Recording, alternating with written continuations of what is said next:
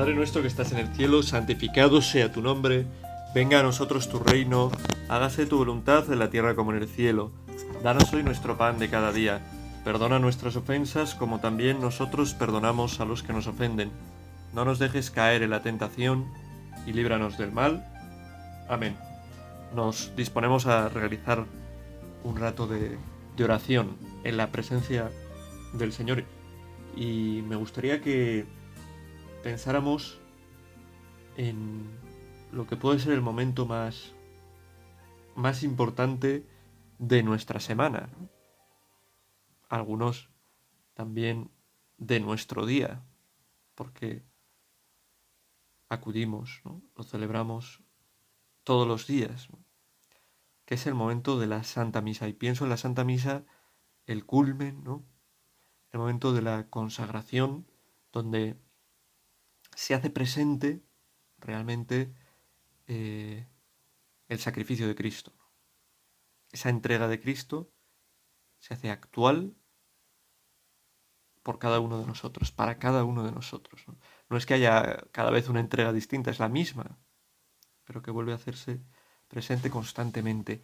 Y pienso como el momento en el que nos acercamos a, a la consagración en la misa es un momento en el que después de haber hecho el prefacio, el que toque el día o, uno en tiempo ordinario, pues de tiempo ordinario, de tiempo de cuaresma, uno de tiempo de cuaresma, se dice de una u otra manera que nos unimos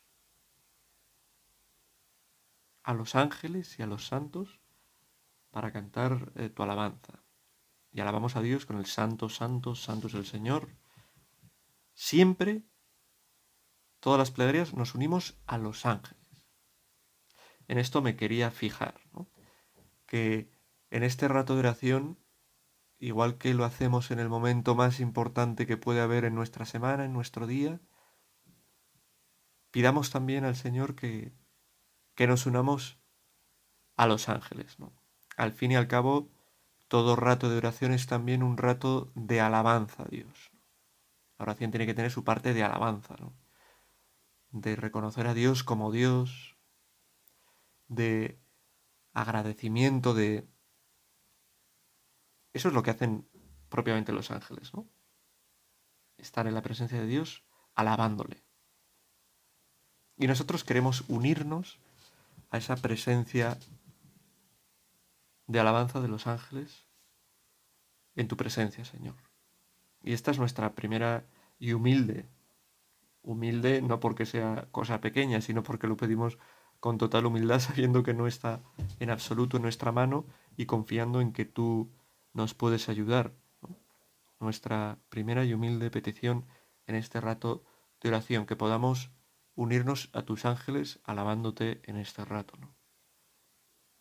descubriendo tu rostro de verdad, llenándonos de tu infinito amor porque hoy precisamente se nos propone que meditemos sobre esta realidad, que son los ángeles, siguiendo el hilo del compendio de la Iglesia Católica, que de vez en cuando, bueno, el que vamos avanzando en estas meditaciones católicas, creo que ya estamos por el número por el número 60, o sea que eso quiere decir que hemos podido rezar ya con bastantes números de, del compendio, ¿no? Y en su número 60 se nos presenta justo la cuestión de los ángeles. De hecho, vamos a ver el número 60 y el número 61. Hemos seguro que eh, reflexionado acerca de lo que son los ángeles, de, de, esas realidades que nos superan infinitud de veces. Pienso que, pues, a final de septiembre, a principios de octubre, que está la celebración de los santos ángeles, arcángeles, de los santos arcángeles Miguel, Gabriel y Rafael, y luego la de los santos ángeles custodio, pues igual se tienen un poquito más presentes en bueno, la liturgia y la celebración, ¿no?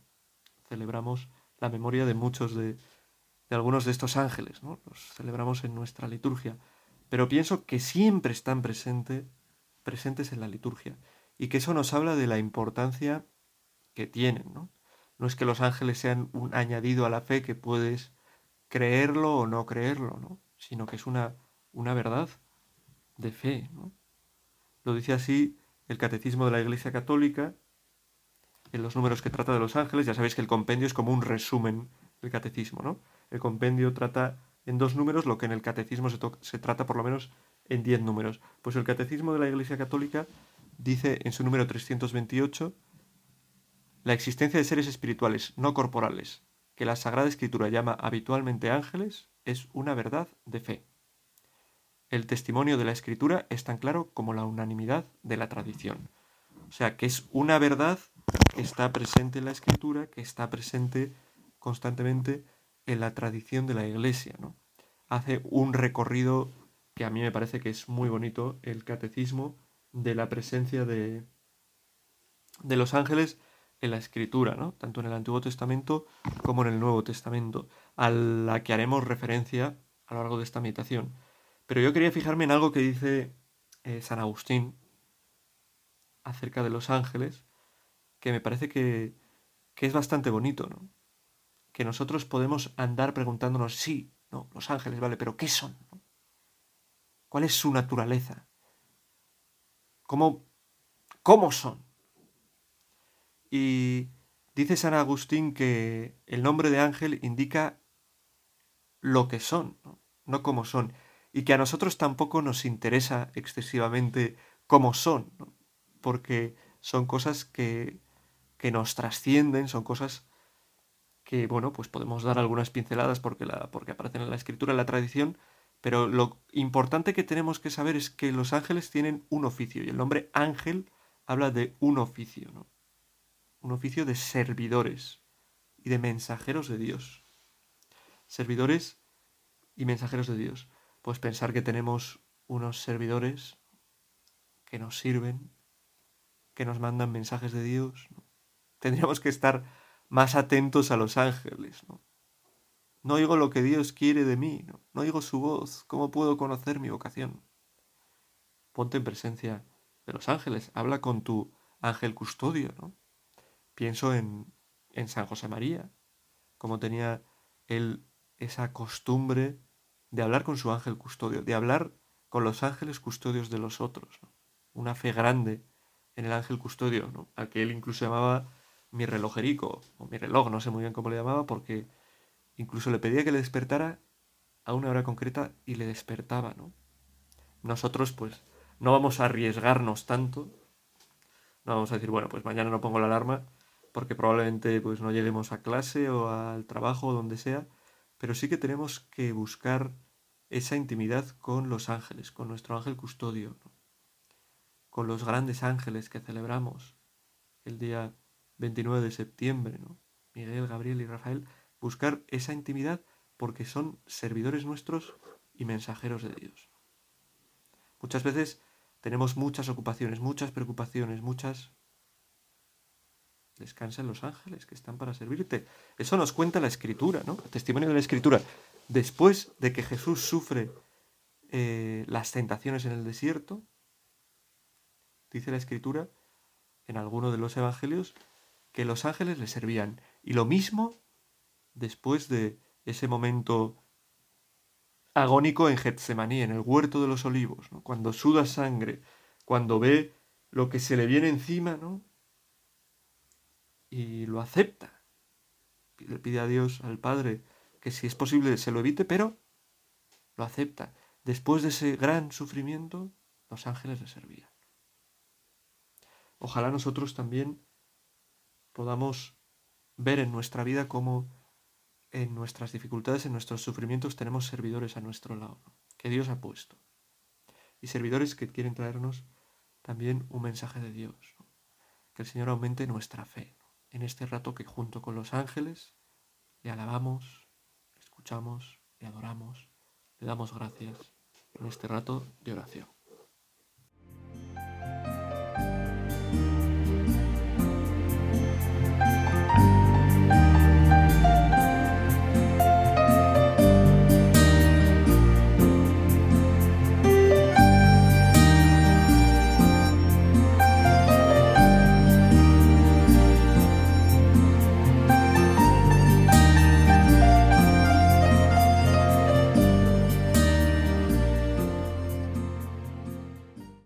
A mí hay muchas cosas que me hacen gracia.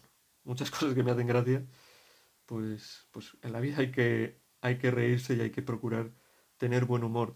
Pero una cosa que me hace mucha gracia es cuando la gente dice, por ejemplo, mm, no, pues eh, el Papa ha dicho que, que nada, que el divorcio no hay, no tiene ningún problema y que y que no hay que no hay ningún problema, que eso que la Iglesia lo va a admitir como algo totalmente normal, ¿no? O cuando dicen, no, eso del infierno, eso del infierno no, no existe, ¿no? Ya se ha dicho, ya se ha descubierto, ¿no? Con el tiempo, la modernidad que vivimos ahora, ¿no? Que eso en realidad no existe, ¿no? Que Dios es pura misericordia, puro amor y que no tiene sentido que haya un infierno, ¿no? Y que exista el demonio, va, en realidad el malo es el hombre, ¿no? Que con su libertad hace el mal, pero no porque sea tentado ni porque exista un tentador. Bueno. Cosas así que se dicen y que tú y que yo pienso. ¿Cómo va el Papa a contradecir las Sagradas Escrituras? ¿Cómo va a contradecir a Cristo, a Cristo, que habla con tanta claridad acerca de de lo malo que es el divorcio, ¿no? Cuando le preguntan por el matrimonio si se le puede dar repudio a una mujer, lo que Dios ha unido que no lo separe el hombre. Incluso habla de que se está faltando cuando uno está casado y tiene deseos hacia otra mujer o viceversa. Se está faltando a la fidelidad. Se está cometiendo, cometiendo adulterio. Y el separarse de aquella o de aquel con el que te has casado es adulterio. No es bueno nunca. El divorcio no puede ser bueno. Desde luego que aquí no se puede dar la respuesta simplemente el divorcio es malo y ya está, es un problema que hay. Hay dos cosas muy importantes que hacer. Una, que el divorcio sea malo no quiere decir que la gente que esté divorciada no pueda acercarse de alguna manera a la iglesia. Y dos, hay que hacer, atender bastante al antes, ¿no? Al antes para después, para el después que es el matrimonio, ¿no? Algo está fallando porque hay tantos divorcios de gente que se casa por la iglesia, ¿no? Pues porque hay una mala preparación, porque realmente no se, bueno, no se cuida esto.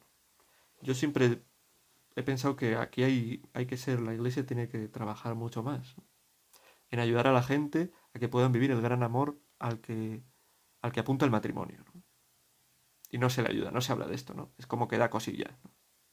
Dicen tantas cosas, a ver si voy a quedar mal por hablar de que es bueno esperar de que de lo que sea, ¿no? Bueno. Bueno, no sé por qué digo, sí sé por qué digo esto, ¿no? Porque eso, se niegan a veces cosas que salen en las escrituras claramente, ¿no? Del demonio. ¿Cuántas veces habla Jesús del infierno? ¿Cómo puede decir alguien, no, no existe, que está Jesús mintiéndonos? Y lo mismo pasa con los ángeles.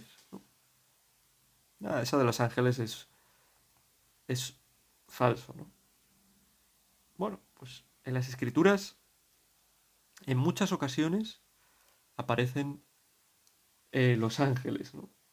Y no como algo que parezca inventado, ¿no? Sino como algo que va ayudando a, a los hombres, ¿no? A lo largo de su, de su vida.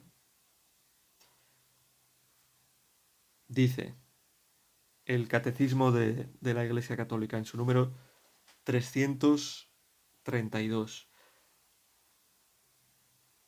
Desde la creación, donde los ángeles son llamados hijos de Dios, y a lo largo de toda la historia de la salvación los encontramos anunciando de lejos o de cerca esa salvación y sirviendo al designio divino de su realización.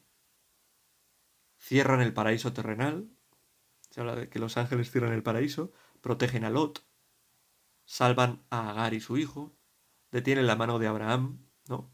¿Os acordáis de esa escena? Abraham va a, sacrificar a su hijo Isaac, ¿no? Bueno, obedeciendo a Dios, que está poniéndolo como a prueba, viendo a ver si hasta dónde llega su fidelidad, ¿no? Y en el momento en el que va a ser sacrificado el ángel, ¿no? Abraham, no mates a tu hijo, ¿no? Y Abraham coge ese carnero que estaba ahí en, en las zarzas y lo sacrifica, ¿no? Y no a su hijo. La ley es comunicada por su ministerio, conducen el pueblo de Israel, anuncian nacimientos y vocaciones, asisten a los profetas, y, trae el, el, Evangelio unas cuantas citas, ¿no? bastantes citas de la Escritura, por no citar más que algunos ejemplos. Finalmente, el ángel Gabriel anuncia el nacimiento del precursor y del mismo Jesús. Bueno, pues es, es muy grande la presencia de los ángeles en la historia de la salvación y en concreto en el núcleo, el centro de la historia de la salvación, que es la encarnación del verbo de Dios, que Dios se hace hombre. Esto es anunciado a los hombres, a María en concreto, por un ángel. Y es que los ángeles son anunciadores, servidores y transmisores de los mensajes de Dios para los hombres. Y ahí están presentes. Igual nuestra falta de fe en los ángeles impide que podamos escuchar con más nitidez lo que Dios quiere decirnos. Porque Dios habla, pero muchas veces habla a través de mediaciones. Pueden ser mediaciones otras personas, cosas que leemos, y son mediaciones los ángeles. Si no creemos, si no hacemos caso, si no nos damos cuenta de que tenemos cada uno nuestro ángel personal, nuestro ángel custodio, pues claro, lo tendremos más difícil para darnos cuenta de su presencia en nuestra vida. Yo puedo contar una anécdota, una anécdota familiar, que en mi familia de un modo natural atribuimos de algún modo al ángel custodio de alguno de nosotros o, a un ángel, ¿no? Fue, yo era muy niño, ¿no? Una gran, una nevada tremenda, ¿no? Volvíamos de unas vacaciones, de haber estado en, bueno, no sé muy bien dónde, en la playa, pero pues en Semana Santa o algo así, porque volvíamos y el día anterior eh, anuncian en el telediario o algo así, nieve por debajo de los 200 metros mañana. Bueno, pues no hicieron, no hizo mucho caso mi padre, ah, esto cómo va a ser tal. Bueno, el caso es que nos quedamos tirados allí en medio de la carretera, no avanzaba la furgoneta ni para adelante ni para atrás. Y de repente apareció, ¿no? Una persona, como un hombre, era un hombre, pero que iba, pues eso, no iba como vestido de, no sé, de nieve, sino muy... que apareció muy amablemente, nos ayudó, saca, bueno, eso, la furgoneta consiguió, salir de donde estaba metida por la nieve. Y fue algo que nos impresionó a todos, ¿no? Porque de repente ahí de la nada aparece un hombre, ¿no? Pues como bastante bien vestido, elegante, ¿no? Que, nos saluda, que sonríe, que he venido, que os ayudo, tal cual, que empuja, que nos saca. Siempre pensamos que era, bueno, yo era muy pequeño, ¿no? Pero mis hermanos también, ¿no? Pues eso, que había sido un ángel. Yo lo sigo pensando porque a mí me llamó mucho la atención. Y creo que hay que tener capacidad de estar abiertos a que realmente haya intervenciones en la vida que, salgan de lo normal y, que realmente los, los, ángeles pues, pues actúan, ¿no? Para mí este fue un momento en el que he sentido pues esa presencia, ¿no? quizás simplemente fue una impresión, era una persona normal y corriente, pero, pero había algo especial, ¿no? Y habíamos estado rezando y, bueno, hay que tener fe. En esos servidores, en esos eh, interlocutores que Dios ha puesto para nosotros, ¿no? Y bueno, y acudir, acudir a ellos.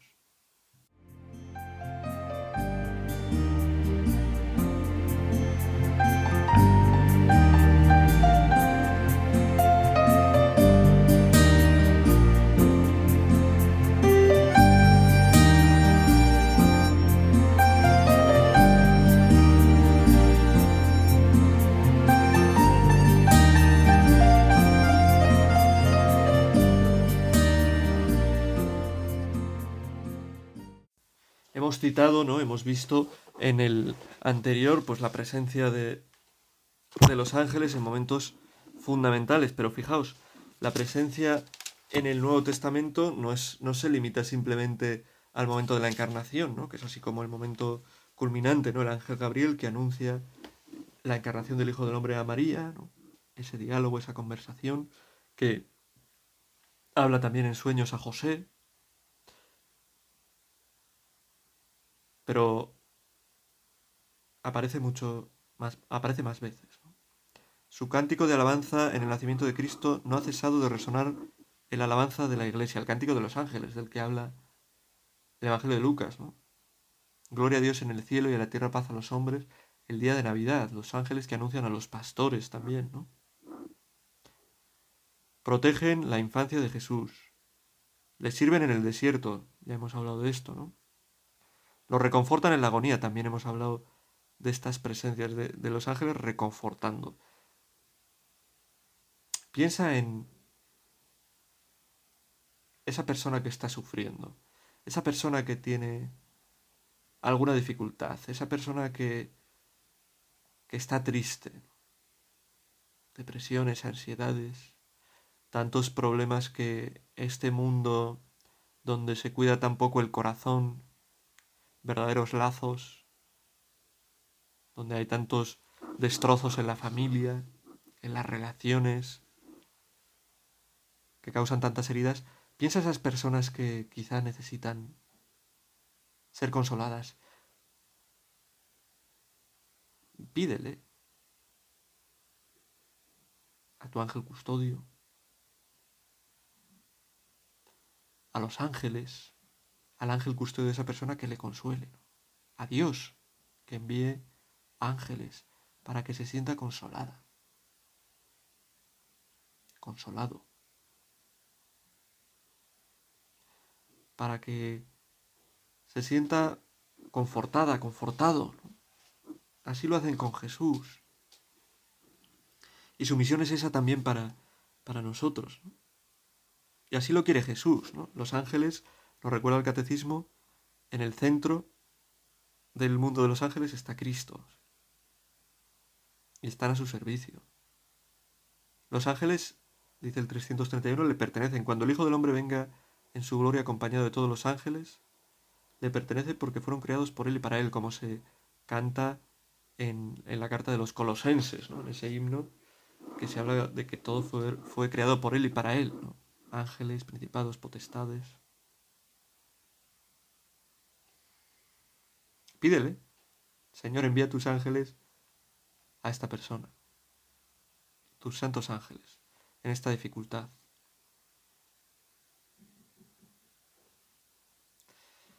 Dice Jesús también, ¿no? Que sus ángeles en el Evangelio podrían haberle salvado de la mano de sus enemigos.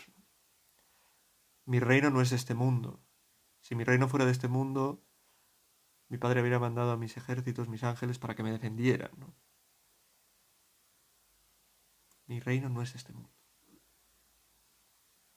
Cristo, Señor de los ángeles, quiere traer un mundo de bien, de paz para los hombres, de verdadero amor, y lo hace también de mano de sus ángeles,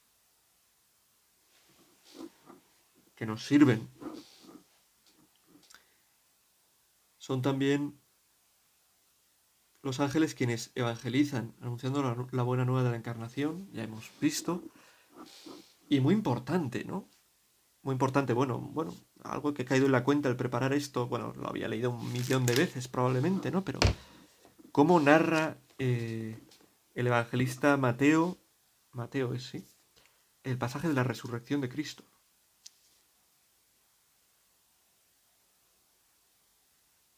Y en Marcos aparecerá algo también. Luego lo miramos, 1657. Dice, pasado el sábado, al alborear el primer día de la semana, fueron María Magdalena y la otra María a ver el sepulcro, y de pronto tembló fuertemente la tierra, pues un ángel del Señor, bajando del cielo y acercándose, corrió la piedra y se sentó encima. Su aspecto era de relámpago y su vestido blanco como la nieve. Los centinelas temblaron de miedo y quedaron como muertos. El ángel habló a las mujeres. Vosotras no temáis, ya sé que buscáis a Jesús el crucificado. No está aquí. Ha resucitado como había dicho.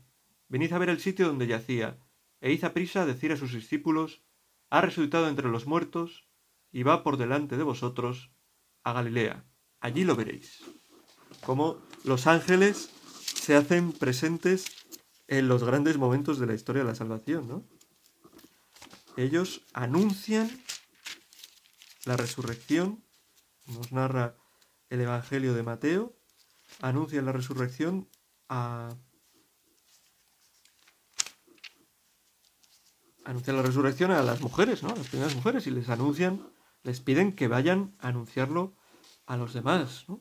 Lo dice de modo parecido el Evangelio de Marcos. Pasado el sábado, María Magdalena, María la de Santiago y Salomé compraron aromas para ir a embalsamar a Jesús, y muy temprano, el primer día de la semana, al salir el sol, fueron al sepulcro, y decían unas a otras, ¿quién nos correrá la piedra de la entrada del sepulcro? Al mirar vieron que la piedra estaba corrida, y eso que era muy grande. Entraron al sepulcro y vieron a un joven sentado a la derecha, vestido de blanco, y quedaron aterradas. Se les dijo, no tengáis miedo, buscáis a Jesús el Nazareno, el crucificado.